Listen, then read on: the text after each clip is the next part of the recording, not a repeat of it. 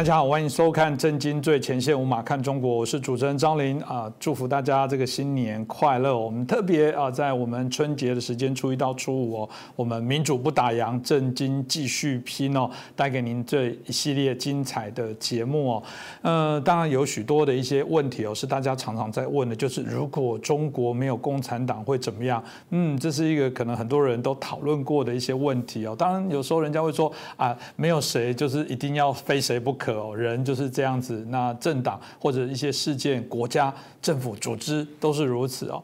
那当然，中国这么悠久的五千年历史，很多人在看到它这个历史的发展里面，大家当然非常的骄傲，觉得说哇，我们中国有这么啊这个地大物博啊，我们中国如何如何啊，很多人会用这样的一些方式在看待中国，中国的民众会这样子很骄傲的来说这些事情。尤其是过往我们看到啊比较近代史上八国联军、日本侵华，很多大家觉得对于啊中国所做的一些啊不人道、不当、不公平的一些事情，总觉得。中国好不容易经济发展飞黄腾达了，为什么总有一些人在唱衰这样的一些事情呢？啊，但这个大家值得我们来思考，就是中国真的是应该没有更好的走法吗？我觉得这可以让我们啊，这个好好来啊沉淀思考、解析一下。那我们今天很开心，我们邀请到的是中国时政评论员啊，也是文昭谈古论今的主持人哦，他也是我们这个 YouTube 百万点击的主持人，我们文昭老师哦。我们欢迎文昭老师。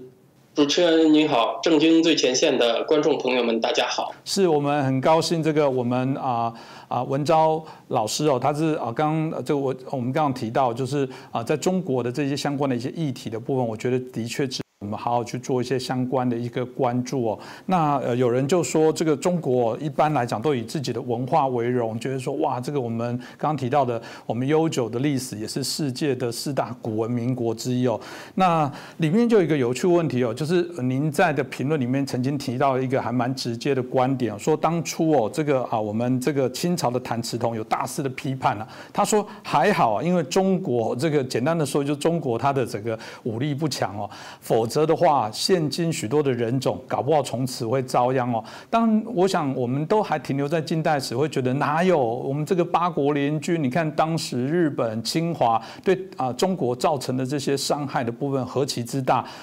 那其实我们如果以过去中国的这个礼义廉耻、四维八德这种儒家的思想，哎，我们掌握了之后，事实上才能把整个世界上管得更好，可能现在会更安详，大家更和乐，世界更为一。家哦这部分有人说这个真的是这样子吗？我就问赵老师，过往你也有许多的一个评论哦，是不是麻烦您也可以来帮我们分析一下？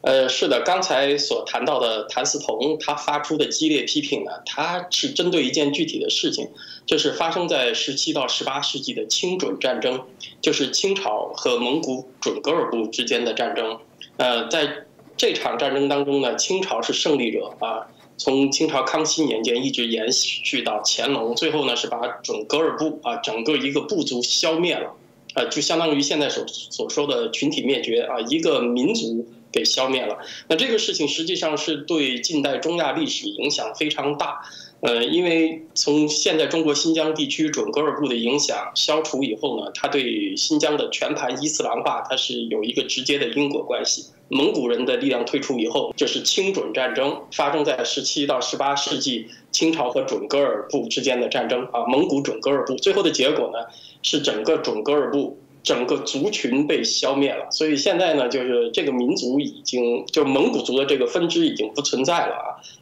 呃，那个时代呢，它发生在十七到十八世纪，中国还基本上没有怎么和世界接触，所以呢，交战的双方。基本上是按照中世纪的方式来解决问题的，呃，实际上，如果那个时代蒙古不足得势的话，他也会那样的，也可能会把对方杀的这个寸草不留啊。但是谭嗣同嘛，他是中国比较早的一批具有普世观念的知识分子，所以他对于这种极度野蛮的解决民族关系的手法就非常的反感啊。所以他的用意呢，就是说。中国人呢，就是当时十九世纪的中国人，还把消灭准噶尔部当成一件这个武功嘛，这个乾隆皇帝十全武功还当成了一件很了不起的成就来看待啊，这个是很可耻的。他的意思就是说，中国人要意识到自己落后于世界文明的潮流，知耻而后勇，应该追上来。他表达的是比较激烈啊，但是我们客观的来讲呢，十七到十八世纪，除了这个呃清朝和蒙古之间的交战是按照中世纪的头脑形式，你像什么土耳其啊、奥奥斯曼那边也是同样的头脑。但是呢，我们要知道，现在整个那个人类的文明已经翻过去那一天了，呃，就整个国际的环境呢，已经不是那个时代的人们的头脑，而且现在国际准则，中国也不是不知道。现在中国是联合国会员国，呃，他认可联合国宪章，还是五个常任理事国之一，甚至中国政府也签了《公民权利和政治权利国际公约》。但是在这种背景下，像新疆还发生了这样的这个群体灭绝的事情啊，你不管对内对外，你就怎么都交代不过去了。甚至呢，呃，也有一些大陆背景的观众谈起新疆的事情呢，还认为好像应该那么做，这确实就很不应该了啊。那，实际上呢，我们刚才虽然说中国这个晚清时候人们头脑还很僵化落后，但实际上从晚清十九世纪后期到呃，这个中华民国在大陆大陆治理这几十年时间，随着中国人对这个世界局势逐渐有清醒认识之后啊，对于各种国际条约和国际惯例啊，对待都是认真。而现在的中共的方式呢，就是他知道国际规则是什么样，但是呢，他故意阳奉阴违和开倒车啊，他是这么个关系。但是刚才主持人谈到这个呃民族关系呢，这个我觉得也要专门呃给清朝辩解几句啊。就是在解决民族关系上呢，实际上清朝的整体思路和它的成就，比现在的中共要灵活得多，呃，也要开放和成功的多。从结果上来讲，成功的多。因为清朝它在这个整个呃中国的人口当中只是极小一一个比例，在这个呃女真建立政权的时候啊，在关外建立政权的时候，刚刚统一的时候，人口最多不过百万。他们之所以统治中国呢，是以一种类似于炒股杠杆入市的方式，就是他通过不断的加杠杆啊，获得更大的力量，然后一步一步入主中原。他的第一步杠杆其实就是蒙古的各个部族啊，蒙古各部通过征服与他相邻的这个蒙古。部族，然后呢，达成军事同盟关系，这样呢，它形成更大压力，可以要挟其他没有被征服的这个蒙古部族逐步加入，然后呢，形成了满蒙同盟，然后呢，再通过军事征服汉族地区，马上与这个汉族的精英知识分子啊达成妥协，啊，这个，呃。这个满洲统治者呢，在思想上确实也迅速汉化，接受接受了儒家的伦理尊孔、恢复科举等等这些事情，也就取得了这个汉族的知识分子的谅解。然后呢，又通过在官僚阶层当中达成满蒙平衡啊，提供给这个汉族的读书人晋升的渠道、做官的渠道，这样呢，和汉族精英协成了形成了这个同盟关系，所以他就控制了这个汉地比较稳固。而对于西藏这边呢？呃，清朝的皇族是皈依了藏传佛教的格鲁派，就是黄教，所以达赖喇嘛和丹禅班禅喇嘛呢，实际上成了清朝皇族的精神导师。所以也就是说，清朝它是在肉体上统治了西藏，但是西藏在精神上战胜了清朝。所以它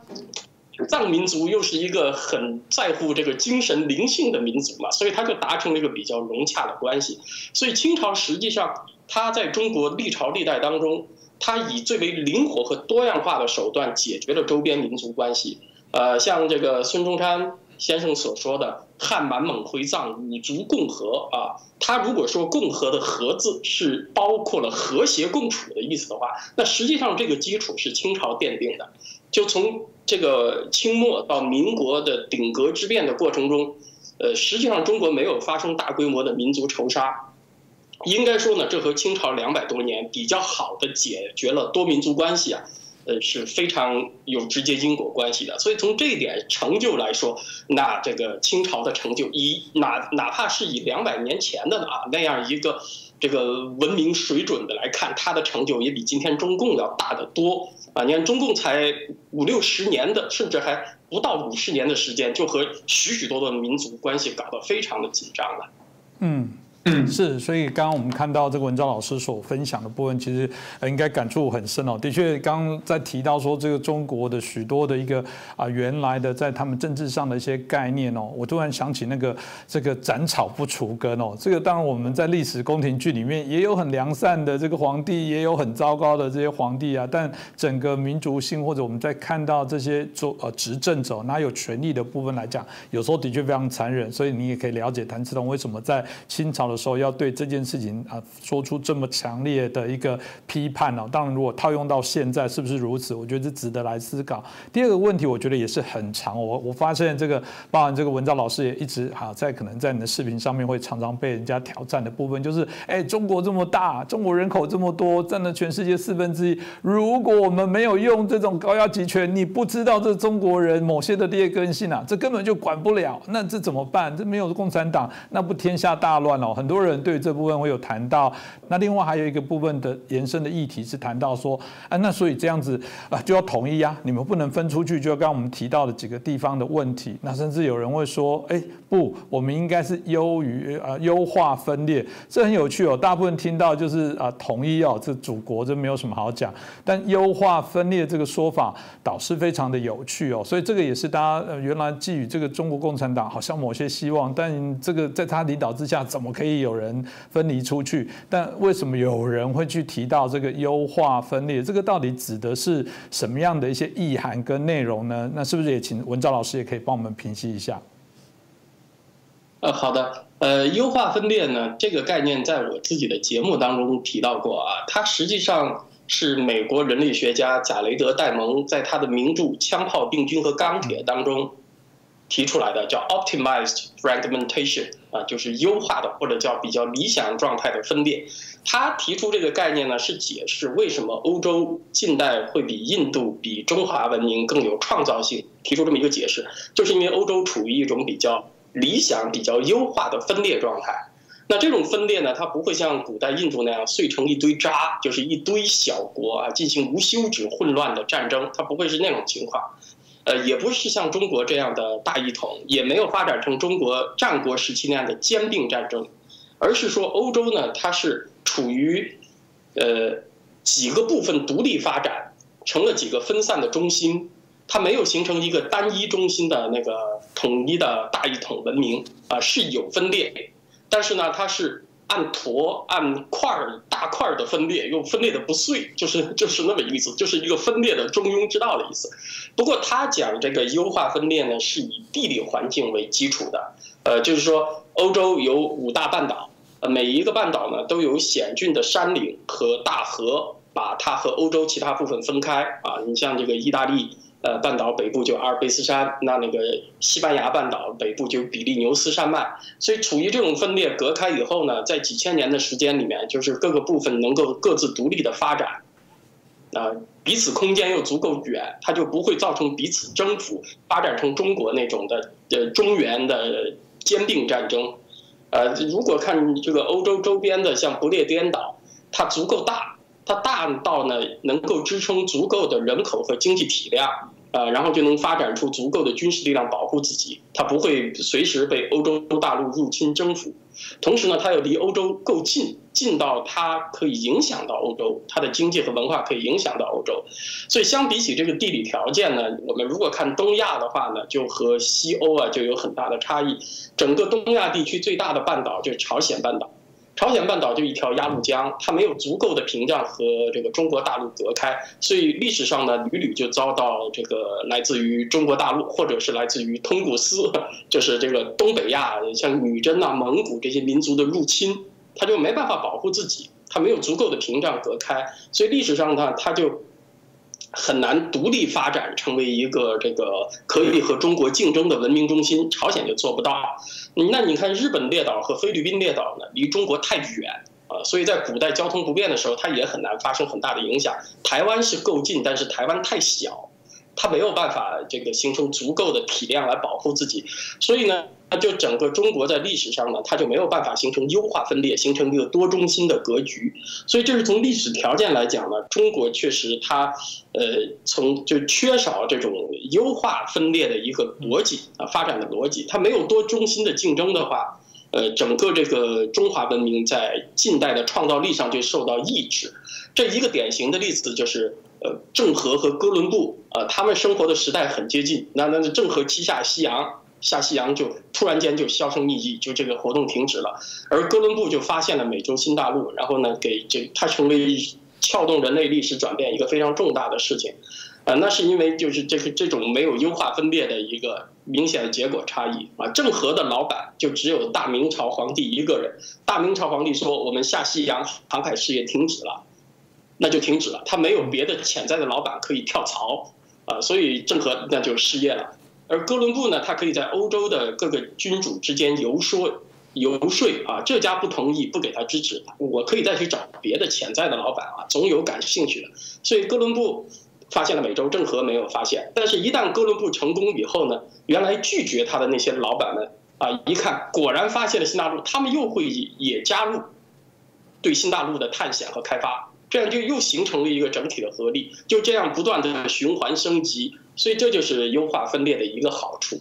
嗯，是这样，也让大家可以了解，因为呃，刚我也提到过，大家有几个大灾问的一个问题哦，包含这个统一分裂的部分。那我刚刚提到了赞成统一的会说，中国共产党明明这么好，你看我们现在经济突飞猛进，你看我们一线城市，其实许多来到台湾旅游的，甚至说，哎，我觉得你们台北好落后，建筑好像有点老旧。你看我们上海，哇，这个世界一一线的大城市啊，等等，会觉得中国的统治非常的好啊，我们认为没有问题啊。所以有一个刚刚提。延伸的一个大灾问的问题，就是说，那如果没有共产党，这不是很糟糕吗？这个如果没有共产党的统治，呃，尤其是现在看中美贸易战，你看这个激起民族的情绪的这个高昂，然后觉得是这是我们站起来的时候。你看全世界这。欧美列强就是看不惯中国人要当家的那一天哦。这部分我想您过去在网络上也有很多的评论者，也许有人也跟您做一些挑战哦。那怎么来看待呢？对啊，如果没有共产党，或者是共产党有没有可能在未来这又会不会产生分裂各种的可能？那未来会是怎样？如果有这一天的话，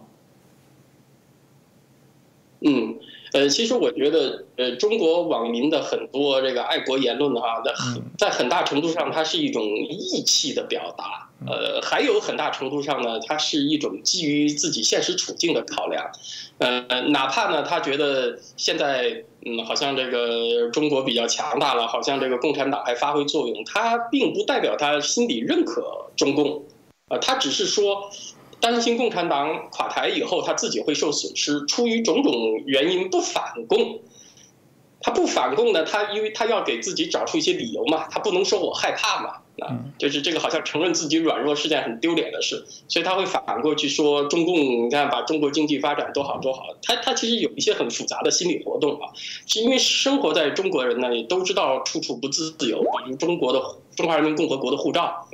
啊，只能去很少数的国家免签。呃，而且中国，你一旦和公权力发生任何冲突的话，你是绝对的弱势。呃，实际上，中国大众平常就是在他生活当中、一生当中，他总会有几次发生到跟这个呃公权力、跟环境发生摩擦。有的时候不一定和政府，他比如和国有企业啊，和他自己的呃有官方背景的雇主啊，某些人发生摩擦，从而受到有关系背景人打压，他都碰得到的。中国人一生。他总会碰到那么几次，所以呢，实际上很多时候他只是出于种种考量不反共，不代表他支持共产党。实际上，你换一个话题的时候，你会发现他又会对现实很多批判。所以，我觉得这是中国大陆以外的观众啊，就是我们香港和台湾的观众在和大陆网友交往的时候哈，呃，需要就是因为大家没有在中国那个环境生活过啊，所以有的时候会由于言语冲突产生一点误解。其实还还还不是那样的啊，他不是那么坚定的支持中共的啊。呃，但是刚才主持人谈到这个问题啊，就是说，呃，共产党垮了怎么办？呃，我也是多次说，我这里不算卦，我也不提供保证。呃，共产党垮了，中国会是什么样？只有共产党垮那一天，我们才会知道。但是呢，我们可以从过去的这个历史经验当中得到一些启发。呃，就是我从我们现有观察到的历史当当中，共产党政权的这个这个这个。顶格之变啊，整个社会的变化就是在苏联和东欧发生的。呃，在这一轮这个变化当中呢，实际上整个社会啊，基本上我没有看到，我们没有看到非常激烈的动荡。呃，唯一的一例一个例外呢是南南斯拉夫，但是南斯拉夫呢，它是长久的民族矛盾引起的，它不一定和这个国家的意识形态有关，它是个特例。南斯拉夫即便不是共产党体制，只要它的中央政权涣散的话，它一些民族矛盾爆发出来也会发生同样的情况的。整个苏东剧变过程中激烈一点的呢，就是罗马尼亚啊，齐奥塞斯库夫妇被处决，其他的总体来说是平稳的。所以我一直有一个观点啊，这个观点需要实践来检验，就是我认为共产党政权崩溃啊，放在中国的环境，实际上它会比中国历代王朝更迭更不容易发生全社会的动荡。呃，原因呢是共产党社会它集权已经集到了极致，所以共产党社会它没有次一级的权力中心，就是换句话说，社会没有一个二号人物去接管最高统治权。共产党社会的特点呢，有一个高高在上的领袖，剩下的全都是原子化的个人，呃，就是大家看到，哪怕是有些呼风唤雨的高官啊，只要这个体制不工作了，他的本事不比你大多少，他因为他没有什么个人魅力去感召大家，说大家都跟着我，我们另搞一摊吧。他没有个人魅力，他没有权威，他所有的力量来自于这个体制。只要这个体制不工作了，他也是这个原子的一个啊，这是集权集到最高境界的表现。他不会有财阀寡头，你像马云那样的，刚刚表现点那个财阀寡头的这个迹象就把他镇压下去，也不会有清流的意见领袖。所以社会上大大小小的山头都被铲平了。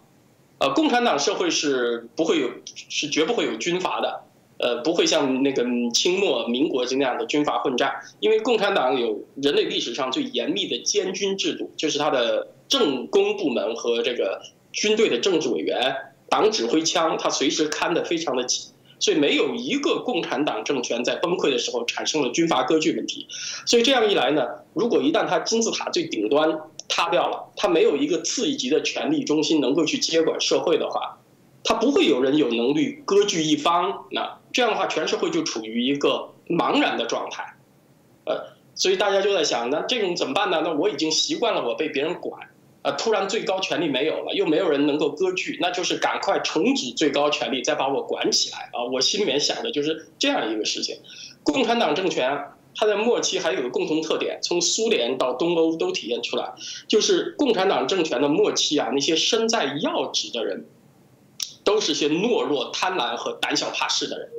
因为这种人呢，集权领袖觉得好操纵，他没有什么野心，他自己干不成什么事，所以呢，一旦这个最高政权垮了，关键时刻你要靠这批胆小怕事的官员，什么扯起大旗，我要割据一方，成为什么乱世枭雄，对他们来讲是个很难的事情，他们没这个能力，也没这个胆量，所以对这伙人来讲。对这伙人来讲，最好的出路就是赶紧重组中央政府。只要重组的中央政府承认我的既得利益啊，我就谢天谢地了。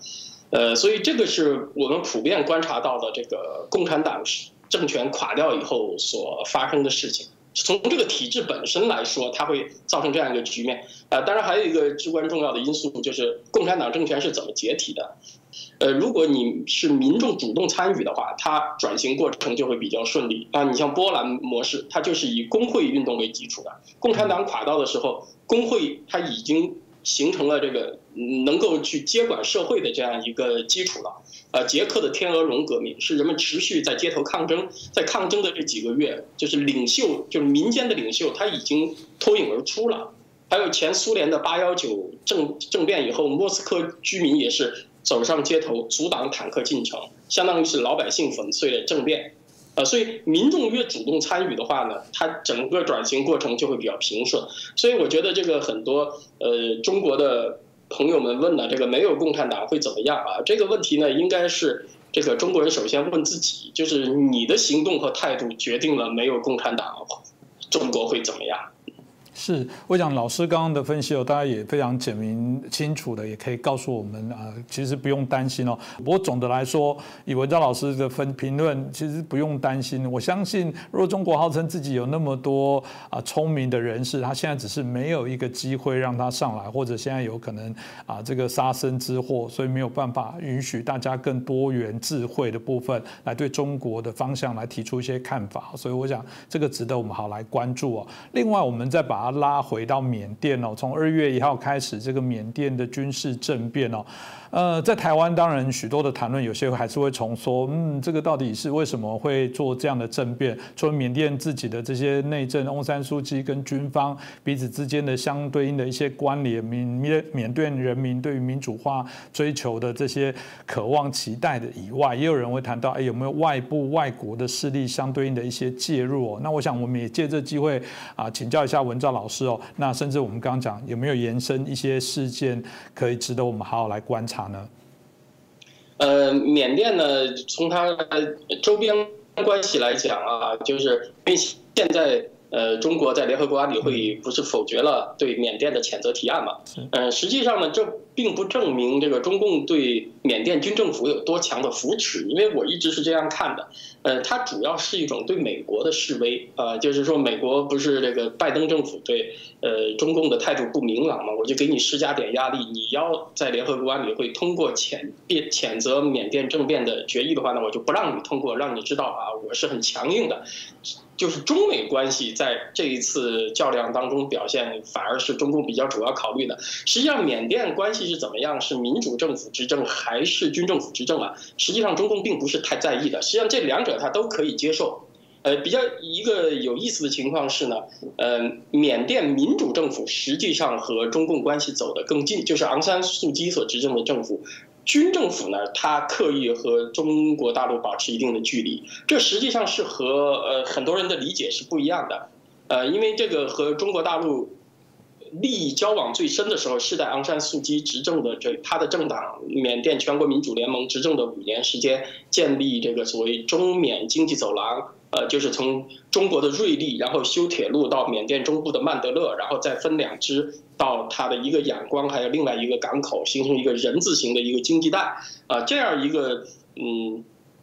合作的方案呢，是在昂山素姬加入他他这个执政时期啊，很主动的加入“一带一路”和中共达成协议。实际上，军政府对此是很有顾虑的。为什么呢？呃，那是因为缅甸的军政府它是个独裁政府。独裁政府呢，他就有强烈的权力欲，他很害怕别人动摇他的权力基础，所以他们在和像中国这样大国交往的过程中，他非常担心像中国这样的国家在他国内培养这个代言人势力，然后呢，就是破动动摇他自己独占的权利。所以小国独裁政权和大国交往的时候，他不愿意走得很近的。大家不要看，呃，除了缅甸之外呢，朝鲜其实也是这样的心态。啊，这是比较有意思的一个现象。实际上，军政府他更担心中共啊，就是 动摇了他的权力基础。呃，所以我们看东南亚哈，所有的这个军事独裁者，不管是印尼还是缅甸，啊，甚至是前越南啊，越南反正也是一个共产党国家。呃，这些政府呢，呃，实际上他们和对中共都保持很强烈的警惕关系。呃，反而是这样，他们就是说。可能在一定程度上，因为缅甸它的这个资源主要出口对象是中国，你换了哪个政府都一样，它的这个百分之一五十以上的天然气，还有大部分铜矿、锡矿啊这样的矿产出口中国，所以中国是它的一个最大的市场买主，这个是地缘决定的，它无法改变。但实际上，他们都不是同志关系。呃，所以，呃，对于缅甸的局势呢，我觉得这可能是呃现在很多人分析的一个误区啊。就是实际上，缅甸它这个环境是比较特殊，反而是民主政府会比较容易和中国大陆走得近，因为他没有什么，他只要选举选上就行，他并不是特别担心自己权力基础的问题啊。全国民主联盟他有很强的信心，他觉得他在这个基本盘很稳固，呃，反而是军政府呢在这方面担心比较多一些。是，我想刚刚这透过文昭老师哦很清楚的这些分析的部分，可以让大家看到这个缅甸的啊相关的政变的事件，后续我想一定还会有一些啊发展哦。那当然呃美中啊跟缅之间的一些关系的拉拔，就跟谈美中台哦相互的一些拉拔，大家一定都非常关注这持续后续的一些发展呢。我想这个也值得我们未来节目有时间哦，我们持续来做一些关心哦。那我们很开心哦，今天我们中。国时政评论员，我们文昭老师也是文昭谈古论今的主持哦，这个很愿意啊接受我们的访问，然后来带来他这个有关对于中国时政的一些评析哦。那再次感谢文昭老师哦，当然也谢谢大家收看。如果你觉得啊文昭老师今天的分享，我们节目做的非常棒，也麻烦大家帮我们转转传、点阅、按赞，让我们的节目啊可以分享给更多关心中国民主化的这些朋友。当然啊，这个新的啊一年，我们这个呃牛年开始哦，当然也祝福大家啊一切都顺心、平安、健康、快乐。再一次感谢文章老师，也感谢大家的收看。谢谢主持人，谢谢观众朋友们，谢谢。